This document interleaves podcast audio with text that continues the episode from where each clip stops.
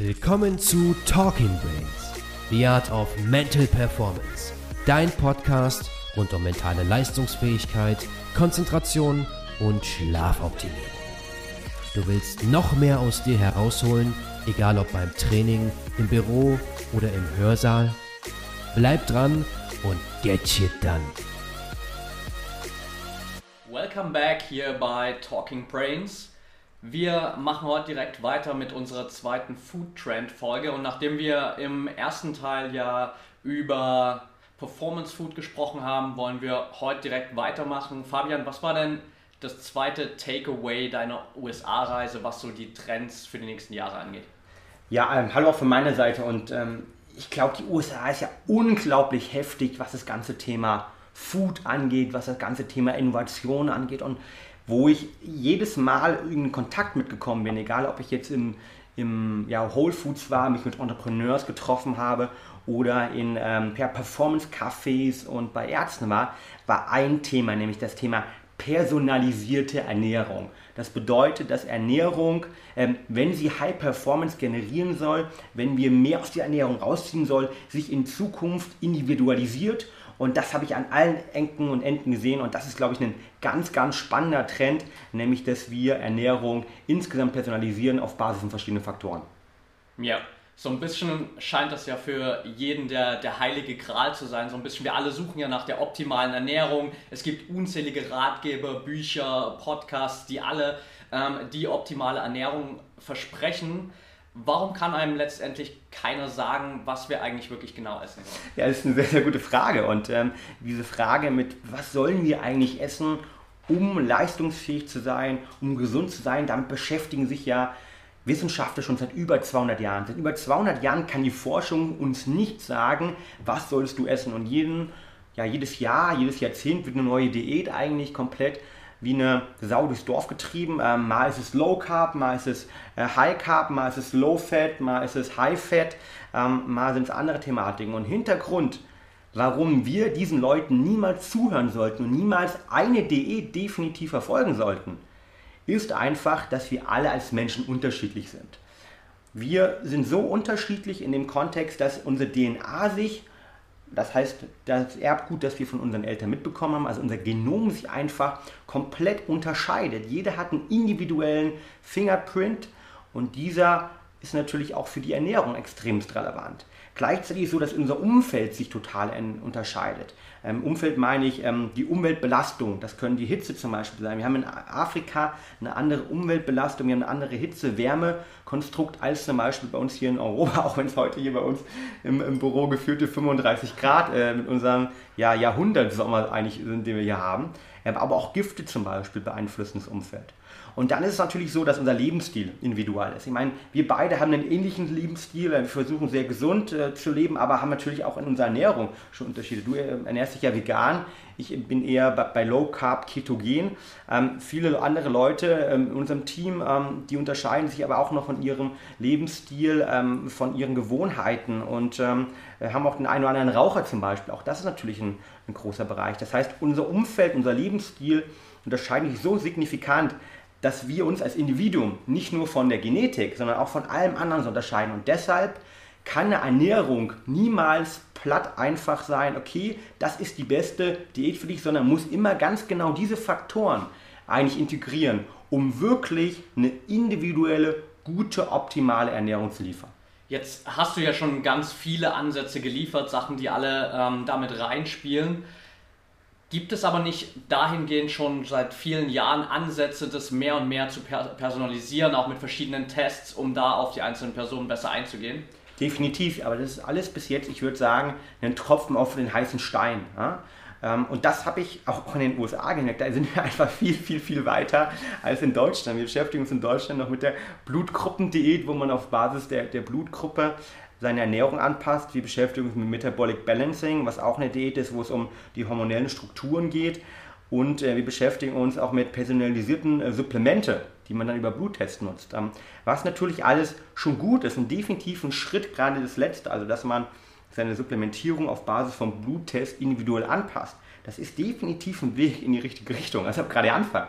Also wenn wir uns beim Marathon vorstellen, wir haben 42 Kilometer und Kilometer 42 haben wir die perfekte individuelle Ernährung, sind wir vielleicht bei Kilometer 3 gerade erst angekommen. Und äh, letztendlich müssen wir, wenn wir wirklich dort die nächsten Schritte, die nächsten Kilometer gehen wollen, müssen wir uns mit Sachen beschäftigen wie mit der Genetik. Wir müssen uns mit Sachen beschäftigen wie der Epigenetik. Weil beides sind unglaublich wichtige Faktoren, die so einen riesen Einfluss auf die Ernährung haben. Und da sind wir auch gerade erst am Anfang der Thematik. Es gibt ja auch überhaupt seit knapp zehn Jahren erst die Möglichkeit, dass wir unser Genom, also unser Erbgut, eigentlich analysieren können. Aber da ist ein Großteil der Informationen eigentlich drin. Ähm, können wir später gerne auch nochmal drüber sprechen, was es genau bedeutet. Aber auch die Epigenetik ist ein ganz wichtiger Faktor, die es ja eigentlich seit mehreren Jahren erst gibt. Wir haben da auch äh, zwei äh, extrem spannende Podcasts zu gemacht äh, mit dem Sebastian Dietrich, sollten wir verlinken, kann ich nur empfehlen. Und einen weiteren Podcast mit dem Akuma, der bald rauskommt, wo es um die Epigenetik für die Persönlichkeitsentwicklung, aber auch für die Ernährung geht. Und deshalb ein ganz schneller Exkurs ähm, für die Leute, die nicht wissen, was Epigenetik bedeutet.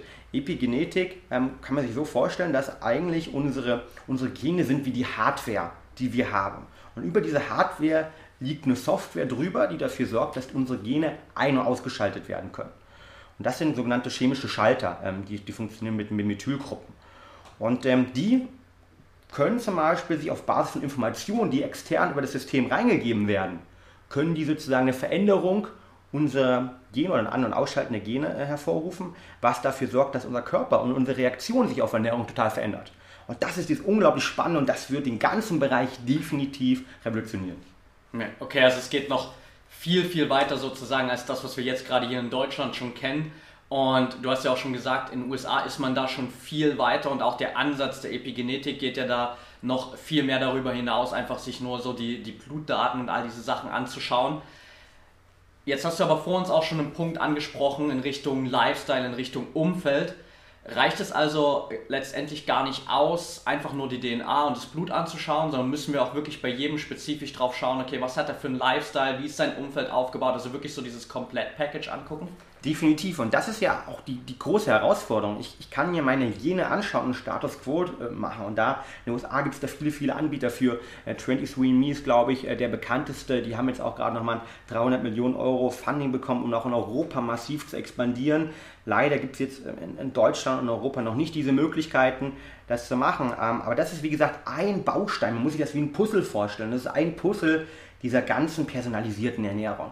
Und das zweite Puzzle ist halt ganz genau, was du sagst. Im, äh, im Blut halt, haben, es gibt schon coole Startups, wir arbeiten ja auch da mit Sarah Screen zusammen oder auch Lycon hier ähm, aus, aus, Berlin, die dort eine, eine, gute Indikation geben können, die als Beispiel sagen können, hey, wie ist dein aktuelles Vitamin D-Level? Und dann kannst du überlegen, wie viel du supplementieren sollst. Oder wir haben ja auch äh, gerade wieder mit einem, mit einem großen deutschen Handballspieler ähm, ein Testsetting für uns aufgesetzt, der sich den Serotonin, sein Serotonin-Level anschaut, der sich seine hormonellen Strukturen anschaut, äh, Melatonin, Vitamin D, aber auch zum Beispiel Omega-3, Omega-6-Balance und dann kann man auf Basis dessen die Supplementierung individualisieren. Das ist definitiv der richtige Schritt, der erste Schritt, also immer noch bei Kilometer 3 und 4. Und die nächsten großen Thematiken ist, und was aber auch richtig herausfordernd ist, dass unser Umfeld ja viel schwerer eigentlich zu prognostizieren ist und einzuschätzen ist, weil man es eben nicht wie Gene messen kann und wie Blut ähm, auch nicht so einfach messen kann. Ähm, aber es hat einen riesen, riesen Einfluss. Und zum Beispiel da eine, eine ganz spannende Geschichte ist eigentlich der Hungerwinter 1944-45, also eine sehr dunkler Fleck eigentlich auch in, in unserer europäischen Geschichte, in einer deutschen Geschichte, nämlich ähm, der niederländische Hungerwinter ähm, 1944-45 ähm, ist entstanden, weil ähm, die Nationalsozialisten damals die Niederlande belagert haben und äh, haben auch ein Lebensmittelembargo sozusagen gegen die Niederlande ausgerufen. Und dort sind damals 22.000 Menschen gestorben und ein Hintergrund war, dass sie weniger als 700 Kalorien pro Tag hatten. Wenn wir jetzt wissen, dass ein normaler ja, sportlich aktiver Mensch irgendwie 2000 Kalorien zu sich nimmt bei uns hier am Tag, dann wissen wir irgendwie, das ist ein, ein gutes Drittel, das sie eigentlich zur Verfügung hatten, über, über mehrere Monate hinweg. Und viele Frauen wurden natürlich in dieser Zeit schwanger und es ist eigentlich klar, dass deren Kinder eher kleiner waren, als sie zur Welt gebracht worden sind. Das ist irgendwie nicht verwunderlich. Aber das Interessante war, dass Forscher festgestellt haben, dass später ein Großteil dieser Kinder, die damals zur Welt gekommen sind, an Übergewicht und Diabetes im weiteren Verlauf ihres Lebens litten.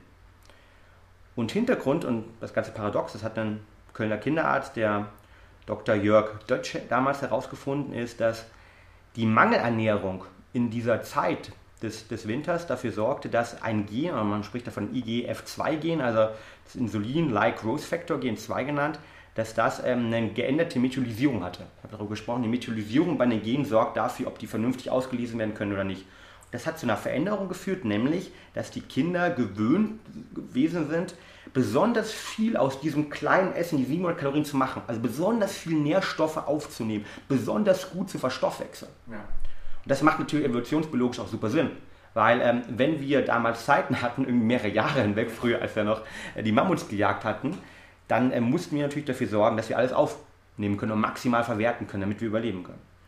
Und was jetzt natürlich passiert ist nach dem Krieg, nach dem Krieg ging es dann irgendwann besser, ähm, die, die, Lebensmittel wurden besser, dass ähm, aber gleichzeitig ähm, die Genetik oder die Epigenetik von diesen Kindern, die damals geboren sind, noch die gleiche waren, nämlich dass sie möglichst viel verstoffwechselt haben. Und das hat zur Folge gehabt, als sie später normal sich ernährt haben, dass aus der Nahrung weiterhin extrem viel rausgezogen wurde, als Nährstoffe, dass die extrem gut verstoffwechselt worden sind und die dann später alle ähm, Übergewicht bekommen haben und hohe Diabetes. Und daran merkt man, wie in Kindheitstagen eine Veränderung der Ernährung, Veränderung des Umfeldes über Jahrzehnte, über unser ganzes Leben lang uns begleitet und dafür sorgen kann, dass unser Körper anders reagiert. Nur dadurch, dass Gene ein- und ausgeschaltet werden. Und das jetzt zu übertragen, das zu messen, ist, glaube ich, die ganz, ganz große Herausforderung, die wir in der personalisierten ja, Ernährung einfach haben. Ja. Extrem spannendes Beispiel und es zeigt halt auch genau das, was du gesagt hast, dass da so viele Faktoren mit reinspielen und es halt wirklich für jeden individuell ist und man sich da ganz, ganz viele Facetten anschauen muss. Wie funktioniert das Ganze jetzt konkret oder wie kann es konkret funktionieren und wie kann jetzt jeder seine Pers äh, Ernährung personalisieren? Genau, ähm, leider ist es so, dass gerade in Deutschland die personalisierte Ernährung zum einen noch weit entfernt ist und zum anderen habe ich eine zweite schlechte Nachricht, nämlich das Ganze noch extrem teuer ist. Aber das Tolle ist, das wird irgendwann billiger werden und dann wird es definitiv Mainstream werden. Wie schaut es in den USA an? Wir haben uns in den USA ähm, mit, mit einem Startup beschäftigt, das heißt Human Longevity. Ähm, das ist von verschiedenen ähm, PhD-Absolventen äh, im Bereich der äh, Genetik, äh, konkret Nutrogenetik, Nutrigenomik gegründet worden, mit dem Ziel, eine perfekte individualisierte Ernährung, aber auch eine, mit einer perfekten, ich sag mal, transparent über seine Gesundheit zu liefern, um möglichst lange zu leben. Meine, du hast mich ja neulich mal gefragt, ähm, wie lange ich leben will und ich habe damals ja die Antwort, ja mindestens 100 Jahre. Ich weiß nicht, was hast du, was hast du eigentlich gesagt? Ja, ich glaube, ich war ähnlich. Ich habe 110, glaube ich, gesagt. 110 sogar. Und genau da geht es bei den Jungs drum. Wie kann unser Lebensstil, wie kann ich den verändern, wie kann ich die Ernährung verändern, dass ich möglichst lange lebe? Und was die dort machen, ist, dass sie sagen, okay, ein Teil ist halt diese optimale Ernährung.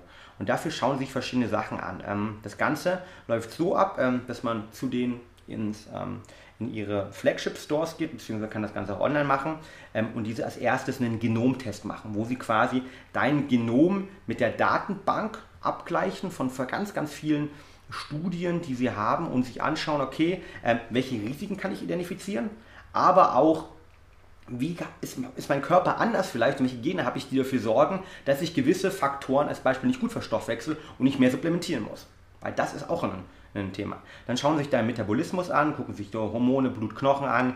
Ähm, das Mikrobiom, ganz wichtig, ja, wird getestet, weil unser, natürlich unsere Darmflora, unsere Bakterien in der Darmflora einen unglaublichen Einfluss haben auf, unser, auf unsere Ernährung. Weil wenn ich einen ungesunden Darm habe, dann kann ich so viel supplementieren, wie ich will oder so gesund essen, wie ich will, da kommt halt nichts Richtiges dran halt, ja. Von der Seite, also da muss man halt dann äh, durchaus auch mal die, die, die, Stuhlprobe machen halt, ja. Und äh, der, äh, da, da, kann man halt quasi richtig gut Kaffeesatz lesen und kann vor allen Dingen auch eine gute Indikation davon liefern, wo wir eigentlich stehen. Dann gucken sich nur Sachen wie ein ähm, EKG an, MRI an, also Magnetresonanztomographie und gucken sich dadurch die Funktionen der Organe und Gewebe an und ähm, ja, analysieren damit komplett einige versuchen einen Status quo aus Umfeld, ne, auch das wird mit reinbezogen, aus deinen Blutwerten, aus deinen hormonellen Strukturen, deinen Sportaktivitäten und deine Gene zu liefern, um dir dann zu sagen, eigentlich, okay, wie solltest du dich ernähren, was kannst du machen? Und wie kannst du sozusagen die einzelnen Faktoren beeinflussen. Und dass das natürlich erst der Anfang ist, ist, ist klar halt, ja, weil ähm, wir, wir, sind in der Genetik ganz, ganz am Anfang erst. Wir wissen noch gar nicht hundertprozentig, welche Gene für alles was sorgen, aber man schafft damit halt einen krasses Fundament. Und das ist so das, das krasseste Startup, was ich in den USA gesehen habe, die wir gesehen haben, kennengelernt haben. Es gibt natürlich auch noch einige andere, die sich einzelne Bereiche anschauen. Es gibt mittlerweile ähm, Analysen, ähm, können wir auch gerne unten mal verlinken, von, von Startups, die sozusagen sich nur die Epigenetik anschauen, die sich nur die Genetik anschauen auf Basis dessen dir deine Ernährung empfehlen.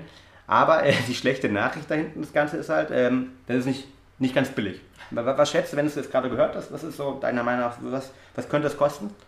Boah, also ich kenne ja verschiedene Tests auch und ich weiß, dass das Ganze nicht ganz günstig ist. Ich würde mal schätzen, also vierstellig klar, definitiv. Wahrscheinlich gehen wir schon fast in den fünfstelligen Bereich. Ja, gar nicht so schlecht. Also die initiale Analyse kostet 25.000 Euro, die okay. du machen musst. Ähm, und dann äh, pro Jahr sind es, glaube ich, 6.000 Euro, die du zahlst, um sozusagen dort eine Transparenz über deine, deine, ähm, ja, deinen Status quo zu bekommen. Weil natürlich ganz klar, das, was ich nicht messen kann, kann ich nicht verbessern. Ein Satz, den ich liebe und das so oft wiederhole. Und das ist natürlich auch hier der Fall. Also darum sollte man sich kümmern. Ähm, und danach kostet, wie gesagt, pro, pro Jahr 6.000 Euro. Ist natürlich richtig, richtig, richtig viel Geld. Auf der anderen Seite, ähm, für viele Leute im Silicon Valley, für viele äh, Gründer und Founder ist es, ähm, glaube ich, eine, ein, ein, gutes und geiles Investment, weil ähm, was bringt uns das ganze Geld, was bringt uns der Erfolg, wenn uns das wichtigste Thema, nämlich die Gesundheit und die Ernährung, die wir haben und alles, was da rumschwirrt, äh, nicht wichtig ist, dann, dann, dann macht, macht alles andere keinen Sinn. Von der Seite, glaube ich, ein teures Investment, aber ein Investment, gerade wenn man es sich leisten kann, das man tätigen sollte. Ja, definitiv. Also Finanziell ist das natürlich eine Hausnummer, aber es bietet natürlich die Möglichkeit, wirklich so das optimalste Level an Ernährung zu erreichen, das wir hinbekommen können. Gibt es da gerade jetzt auch bezogen auf äh, die ganzen Tests von Human Longevity in den USA schon konkrete Nutzungsbeispiele dafür? Klar, also ähm, das, das ist wichtig, wenn wir jetzt immer über das ganze Thema Genetik nochmal sprechen, was, was heißt das eigentlich konkret und warum sollte man das Ganze machen, das ist ja die Frage. Und ähm, viele Leute sagen, ist das Geldmacherei? Nee, wir sind einfach komplett alle von unserem DNA-Fingerprint so unterschiedlich, dass wir gewisse Sachen anders verstoffwechseln. Um ein konkretes Beispiel zu bringen. Koffein. Genetisch kann man mittlerweile ablesen, ähm, wie wir unterschiedlich oder dass wir unterschiedliche Kaffee verstoffwechseln. Das bedeutet, genetisch kann erklärt werden, warum ein Enzym, das dafür verantwortlich ist, dass der Kaffee abgebaut wird, äh, besonders schnell oder eher langsam interagiert und funktioniert. Und wenn das Enzym halt besonders schnell arbeitet, dann habe ich eine kurze Wirkung von dem Koffein. Das heißt, ich kann Koffein weniger als Supplement einsetzen, ähm, aber auch wenn es eben nicht so besonders schnell arbeitet, bin ich derjenige, der ein oder zwei Kaffees sozusagen ähm, direkt davon Herzrasen bekommt. Und auch damit äh, interessanterweise kann Herzinfarktrisiko korreliert werden, halt mit, der, mit der Metabolismus ähm, des, des Kaffees, halt, dieses Enzyms bzw. des Gens. Und ähm, das hat natürlich Auswirkungen. Als Beispiel ja, auf den Schlaf. Wenn ich halt eben nämlich ein Schnellverstoffwechsler bin, dann kann ich eben auch noch um 17 Uhr vielleicht noch meinen Kaffee gönnen. Wenn ich das Ganze langsam verstoffwechsel und das über 6, 8 Stunden in meinem Organismus drin bleibt, dann sollte ich die letzte Tasse Kaffee um 14 Uhr nehmen. Und das ist halt nur ein triviales Beispiel. Ähm, ein bisschen krasseres Beispiel ist, dass zum Beispiel beim Vitamin C und bei Calcium auf Basis unseres Gentypus beziehungsweise dann auch ähm, der Genexpression es Unterschiede gibt in Bezug auf, ob ich das gut verstoffwechseln kann und wie viel Vitamin C ich aufnehmen muss. Konkret ist es so, dass Vitamin C, um als Beispiel reinzugehen, in unserem Körper, das hat zwei verschiedene Transportproteine, ähm, welche über ein sogenanntes Gen SLC23A2 kodiert werden. Also das sorgt dafür. Und äh, 28% der Bevölkerung haben halt eine Variante dieses Genes, ähm, welche dafür sorgt, dass der Transport nicht mehr so gut funktioniert und dieses Protein nicht mehr so gut funktioniert, was zur Folge hat, dass ich einen deutlich höheren Vitamin C-Bedarf eigentlich habe. Und dass die Leute halt meist eine Unterversorgung haben. Das heißt, da merkt man allein, dass diese ganzen äh, Anforderungen der DEG, die man noch mal kennt, also der Deutschen Gesellschaft für Ernährung, eigentlich kompletter Bullshit sind. Die sagen, okay, du musst so und so viel Magnesium am Tag essen, so und so viel Vitamin C sollst du zu dir nehmen. Weil die überhaupt nicht einberechnen, dass bei manchen Leuten viel, viel weniger im Organismus ankommt, aufgrund der Genetik, der Genexpression, die sie haben. Das gilt für Calcium und Folat übrigens auch. Und deshalb, das kann man analysieren und kann auf Basis dessen dann genau sagen, okay, du solltest mehr Vitamin C-reiche Kost als Beispiel essen und es macht mehr Sinn, das so letztendlich ähm, äh, zu nutzen.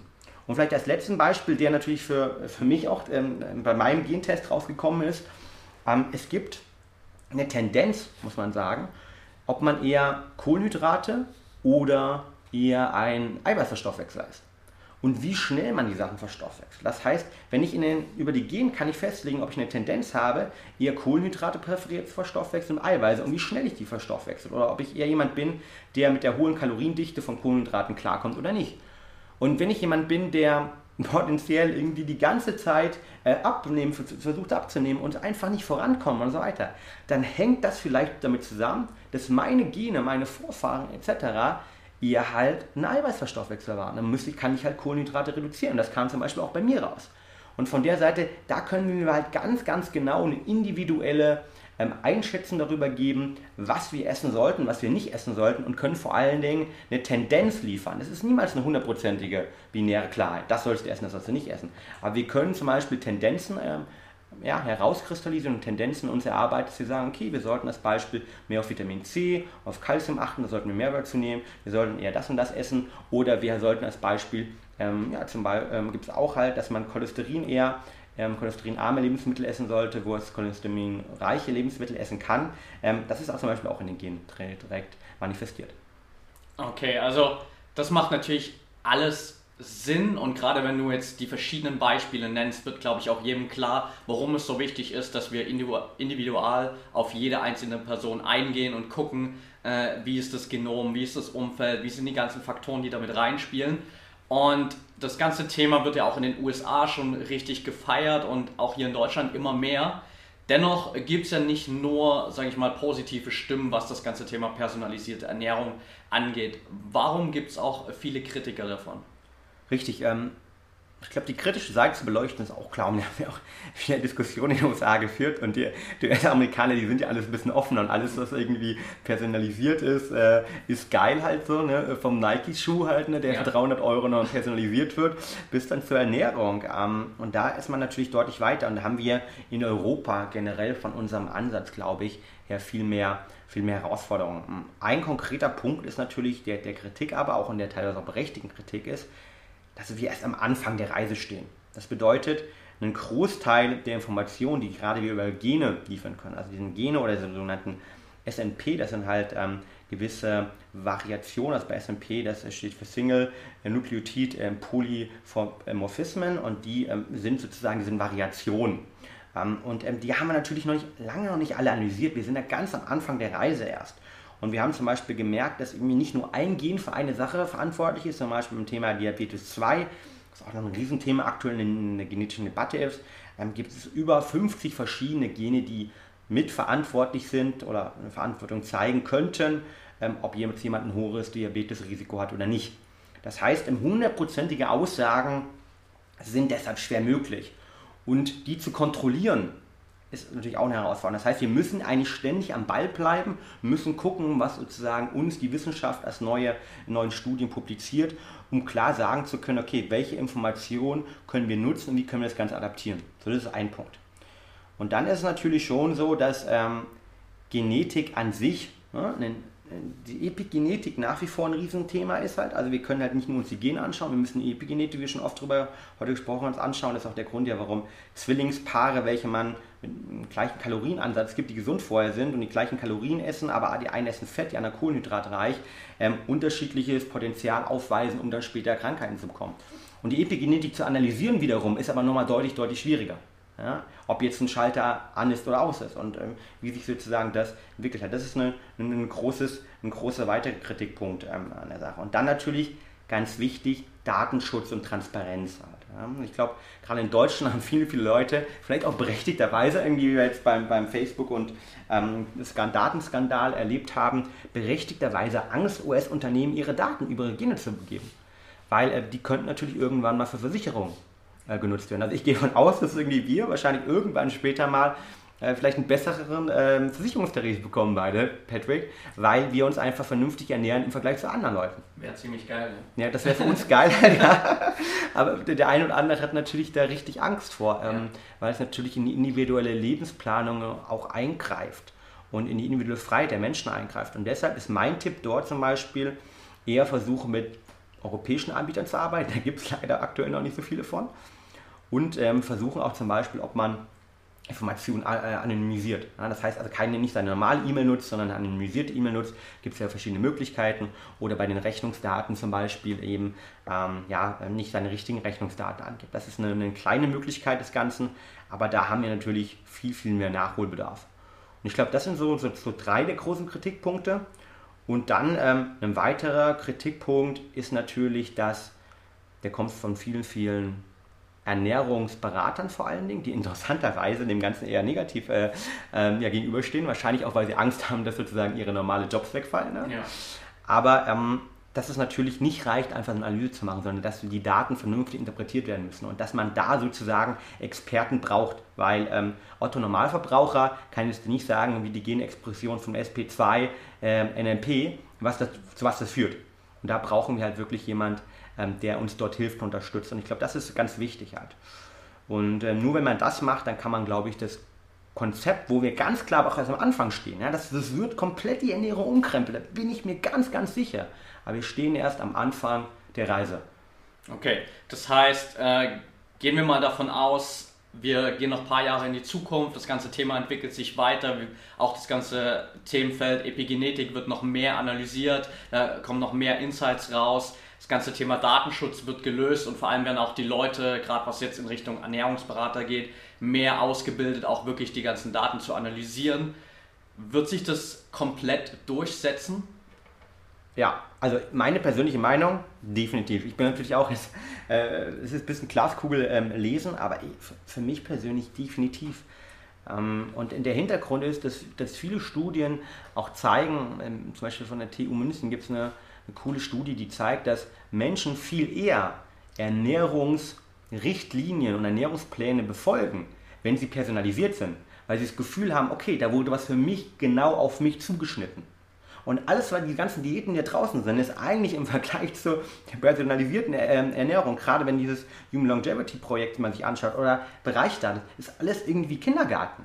Ja. Und das wird zum einen eine richtig eine Möglichkeit geben. Und das Schöne ist, wir werden es ja irgendwann auch spüren. Wir werden es definitiv spüren, dass es uns besser geht, wenn wir realisiert haben, dass wir die und die Sachen mehr essen müssen oder supplementieren müssen oder für den und den Sachen vielleicht aufhören sollten zu essen, weil uns das genetisch nicht gut tut. Also unsere Gene sorgen dafür und können, sollten, können kontrollieren und wir sollten für unsere Gene clever essen. Und deshalb glaube ich, wird es definitiv, ähm, wenn die Leute merken, was für einen riesen einfach liefern kann, ähm, wie einfach es vielleicht ist, weil ich irgendwie viele Sachen, wo ich so, oh, ich habe immer Bauchschmerzen ab und zu und so weiter, dann irgendwie verstehe, woran es auch liegt. Und ähm, der zweite Punkt ist natürlich, dass, glaube ich, immer mehr irgendwann wir so weit sind, das denkt man mal richtig weit, dass Krankenkassen und Versicherer vielleicht auch darauf aufspringen. Weil für die ist natürlich, wie wir am Anfang schon gesagt haben, es unglaublich geil zu wissen, okay, da ernährt sich jemand potenziell richtig gut, personalisiert kümmert sich um dein Umfeld, ähm, macht Sport und dem gebe ich natürlich einen viel, viel billigeren Tarif, was ja irgendwie auch mehr oder weniger fair ist, ja. weil ich weiß, dass der irgendwie 120 Jahre irgendwie wahrscheinlich werden wird und was für eine Ernährung tut im Vergleich zu den Leuten, die es nicht tun. Und das kann man jetzt positiv wie negativ bewerten, aber ich glaube, es wird irgendwann Realität werden. Die Frage ist nur einfach wann. Ja, also der Benefit für die Leute dahinter ist natürlich riesig. Also das, was du auch gerade schon angesprochen hast, merken wir ja nicht nur im Ernährungsbereich. Ich habe jetzt gerade drüber nachgedacht und dachte mir so, selbst schon im Fitnessbereich ist es ja so, wenn ich irgendwo ins Fitnessstudio gehe und mir knallt dann jemand so einen äh, Trainingsplan hin, den einfach jeder bekommt, dann denke ich mir, okay, ich bin nur einer von vielen. Wenn ich aber jetzt einen Personal Coach habe, der genau sich anschaut, was ich mache, meine ganzen Bedürfnisse eingeht, dann fühlst du dich natürlich auch viel besser abgeholt und hast eine viel, besseren, viel bessere Entwicklung mit dem ganzen Prozess. Total. Jetzt haben wir ja gerade schon gesagt, okay, 25.000 Euro für den ersten Test, 6.000 fortlaufend ist eine Menge Geld ähm, und wahrscheinlich für die meisten jetzt nicht unbedingt so eine Sache, die wir einfach mal machen. Was können die Leute jetzt schon machen, um so in diese Richtung personalisierte Ernährung zu gehen? Genau, also wenn du die ersten Schritte für diesen Marathon hin zur personalisierten Ernährung machen willst, dann kann man aber auch schon heute mit anfangen. Und wir haben ja eingangs darüber gesprochen. Ähm, als Beispiel aktuelle Bluttests machen, halt, um mal zu schauen, okay, wie schaut eigentlich mein Langzeit-Insulinspiegel aus? Wie schaut meine Omega-3, Omega-6-Verteilung aus? Wie schaut sozusagen mein Vitamin D-Spiegel aus? All das sind Möglichkeiten, um einen Status quo, also quasi einen Cockpit zu bekommen für den eigenen Körper und sich dem ultimativen Cockpit und Transparenz zu, ernähren, äh, zu nähern. Jeder jedes Auto, in das wir morgens einsteigen, heute Morgen ein Auto eingestiegen. Das erste, was aufleuchtet, sind tausende von kleinen Lampen, die mir sagen, was ist mein Benzinstand, ja, was ist der Ölstand, die mir sagen, okay, Achtung, Stress in dem Kontext ja, für, für einen Wagen bedeutet Überhitzung. Und das haben wir leider als Menschen ja nicht, dieses Cockpit. Und da irgendwie näher ranzukommen durch die Tests, also konkret Vitamin D-Test, äh, Omega-3-Test, Omega-6-Test, äh, Vitamin B12-Test, Insulinsensibilität, äh, Nahrungsmittelunverträglichkeiten, die können eigentlich eine richtig gute Idee schon liefern, wo ich stehe und mir die ersten Teile des Cockpits und der Transparenz liefern. Und dann kann ich auf Basis von denen supplementieren, als Beispiel Vitamin D. Ich kann supplementieren ähm, oder immer mit Vitamin K gemeinsam. Ich kann anfangen, so Omega-3 Omega zu supplementieren. Oder ich kann halt mich ähm, darüber informieren, wie mein Serotoninspiegel ist. So, das ist der erste Punkt. Der zweite Punkt ist natürlich, dass man in die USA gehen kann und einfachere Tests machen kann. Ja, das heißt, äh, es gibt ja auch 23andMe, ähm, gibt es die Möglichkeit, das Ganze in Europa zu machen. Da sind die Auswertungen leider limitiert. Also da würde ich empfehlen, wirklich, wenn man in den USA ist, direkt dort eine US-Variante ähm, zu kaufen oder sich von Freunden mitbringen zu lassen, die einzuschicken. Und ähm, diese Daten ähm, kann man dann wiederum äh, mit anderen Unternehmen zur Verfügung stellen. Auch hier würde ich anonymisiert vorgehen, die einem dann sozusagen sagen, okay, habe ich Probleme, Vitamin äh, C zu verstoffwechseln, wie schaut es mit Folat aus, wie schaut es mit dem ähm, Kalium aus oder insgesamt bin ich eher der Low Carb. Äh, Verstoffwechseln, gerade für Sportler auch ganz spannend halt, ne, in Bezug auf die, die, ähm, die Leistungsprognosen, die dort abgeleitet werden können. Und das sind Sachen, die ich heute machen kann, und sonst natürlich einfach am Ball bleiben und informieren, ja, am Ball bleiben informieren. Es gibt so viele geile Bücher, verlinken und in den Show Notes auch noch ein paar, die, die ich mir ähm, auch ähm, vor unserem US-Trip irgendwie ähm, gelesen habe. Und ähm, wir sind ganz am Anfang dieser unglaublich spannenden Reise, die unsere Ernährung komplett verändern wird. Und da am Ball zu bleiben, offen zu sein, das ist, glaube ich, ganz wichtig. Ja, auf jeden Fall. Da werden wir ja definitiv auch dranbleiben. Halten wir einfach mal fest, würde ich sagen, dass das Thema personalisierte Ernährung riesig ist und noch größer werden wird. Also gerade was hier die Entwicklung in Europa angeht, wenn man es mit den USA vergleicht dass es an vielen Punkten natürlich noch Sachen gibt, die gelöst werden müssen, die verbessert werden müssen, um das auch wirklich, sage ich mal, massentauglich zu machen. Aber dass es natürlich ein Thema ist, wo die einzelne Person letztendlich, wenn es soweit ist, einen riesen Benefit draus ziehen wird. Definitiv. Dann lassen wir das für heute so stehen. Das war Folge Nummer 2 unserer Food Trend Folge und wir werden in der nächsten Folge weitermachen. Definitiv. In dem Sinne, euch einen erfolgreichen äh, Woche, einen geilen Tag and get it done. Yes.